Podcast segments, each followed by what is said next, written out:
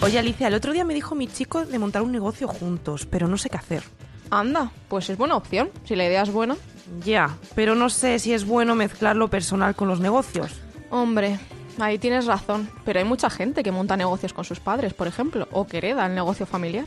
Sigo diciendo lo mismo. No creo que sea bueno mezclar intereses. ¿Tú qué harías? Es decir, por ejemplo, si tu madre tiene un negocio y te da la opción de trabajar con ella. Uf, pues ahora mismo no te sabría decir. Además, no quiero líos con mi madre, que ella escucha el podcast. Pero bueno, no tiene por qué ir mal. Mira, Tous, Inditex, Mercadona o Barceló, todos son empresas familiares y de mucho éxito. Ya, pero... Tranquila, que después de este capítulo puede que lo tengas más claro. ¿Ah, sí? Sí, porque hoy vamos a hablar de esto, de la empresa familiar. Pero mi caso no es con la familia como tal, el mío sería con la pareja. Bueno, si estáis casados puede entrar dentro de lo que se denomina empresa familiar. Y si no, también daremos algunos consejos sobre esto. Pues no se hable más. ¿Quién soy yo? Lidia Álvarez. ¿Y yo? Alicia Navarro. Y a lo largo de estos minutos vamos a hablar con distintas generaciones de una empresa y con expertos para saber las ventajas y desventajas que tiene la empresa familiar, tanto personales como fiscales y económicas, además de con un matrimonio que ha montado su propia empresa. No lo tires, un podcast del suplemento Activos sobre la nueva economía.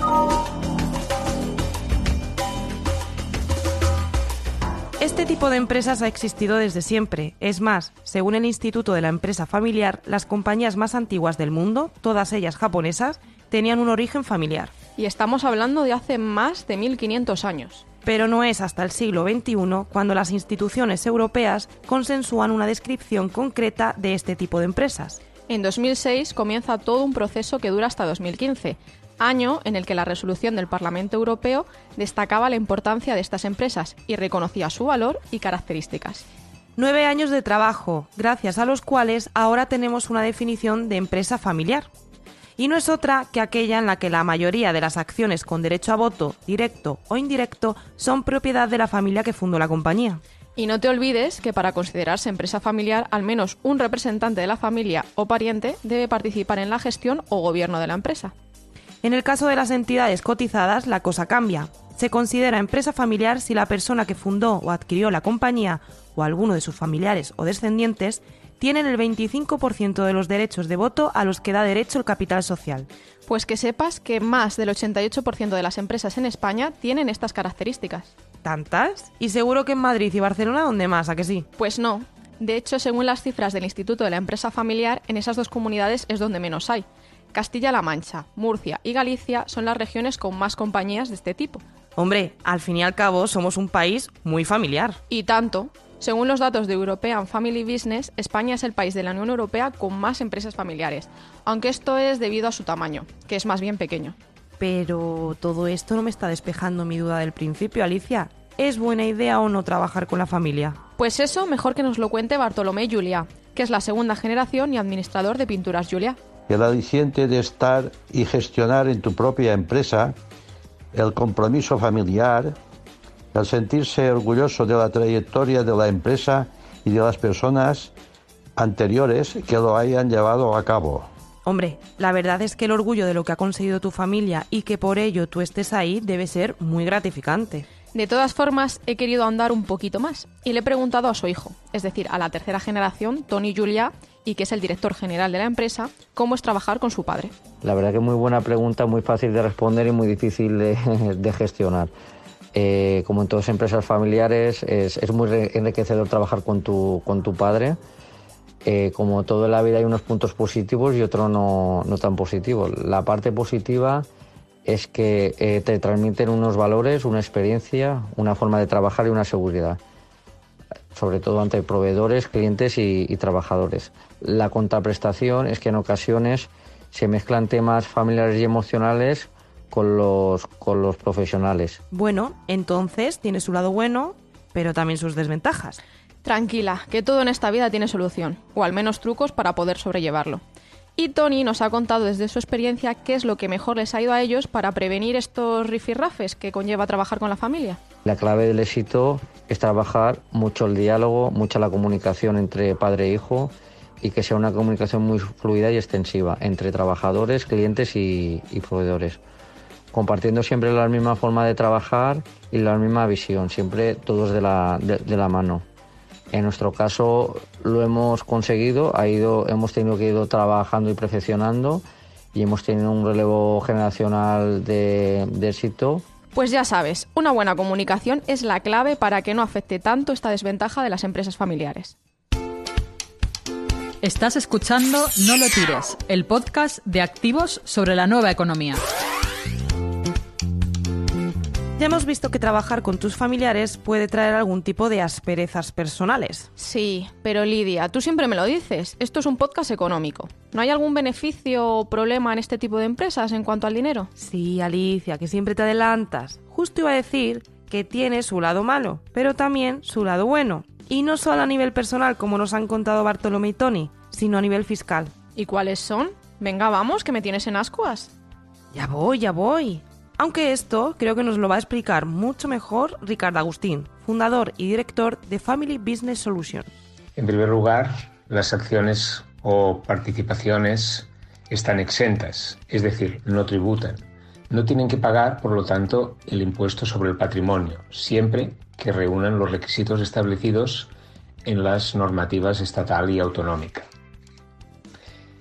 En segundo lugar, en la transmisión de acciones o participaciones por herencia o por donación, estas cuentan con una reducción del 95% en el impuesto de sucesiones y donaciones. En el caso de algunas comunidades autónomas, esta reducción puede llegar hasta el 99%. Sabiendo esto, solo queda ponerse manos a la obra. Y Ricard nos ha dado algunos consejos para crear una empresa familiar sin problemas. Y tú, Lidia, estate atenta, que creo que esto te va a interesar para decidir si montar o no un negocio con tu chico. Antes de crear una empresa de este tipo, hay que tener en cuenta lo mismo que al crear un negocio no familiar. Por ejemplo, tener un pacto de socios y que en la medida que la familia y la empresa tomen complejidad, se reconduzca a un protocolo familiar en el que las normas de relación de la familia con la empresa sean más claras. En el caso de un matrimonio, pensar que todo va bien mientras va bien y que si un día uno de los dos falta o hay una separación, tendremos garantizados los mecanismos de continuidad sin conflictos insalvables. Pues ya lo ha dicho Ricard. En el caso de matrimonio hay que tenerlo todo muy bien atado y detallado en el pacto de socios o protocolo de empresa familiar que se redacte. Algo parecido es lo que han hecho Joaquín Feixas y Karma Sañé, un matrimonio que tienen Mekakin, una empresa que ofrece servicios de fabricación en madera para proyectos de arquitectura o interiorismo. Aparte del testamento, que sería por causas de fallecimiento, tenemos un poder notarial del uno al otro que permite que se puedan tomar decisiones en caso de invalidez de una de las partes. En este caso, la otra parte tiene plena libertad de actuación, lo que no paralizaría la empresa. Hombre, es que en estos casos la cosa se complica, y más si hay un divorcio de por medio. Exacto. Ese es el punto diferencial entre negocios de padres e hijos y de matrimonio. Pero por lo demás parece ser que no existe ninguna otra diferencia. Bueno, mejor que nos cuente Joaquín cómo es trabajar con tu pareja. Trabajar con la pareja es un arma de dos filos. Por una parte, los proyectos son comunes y le ayuda a realizarse, mientras no les absorba en demasía e interfiera en su vida personal. En este caso, es un boomerang nocivo. Para manejar este boomerang del que habla Joaquín, la plataforma La Empresa Familiar del Instituto Nexia da algunos consejos entre los que están este de no mezclar lo personal con lo laboral y el de tener políticas muy claras. También comentan la necesidad de tener una visión compartida, buscar los puntos fuertes de cada parte de la pareja y respetar las diferencias.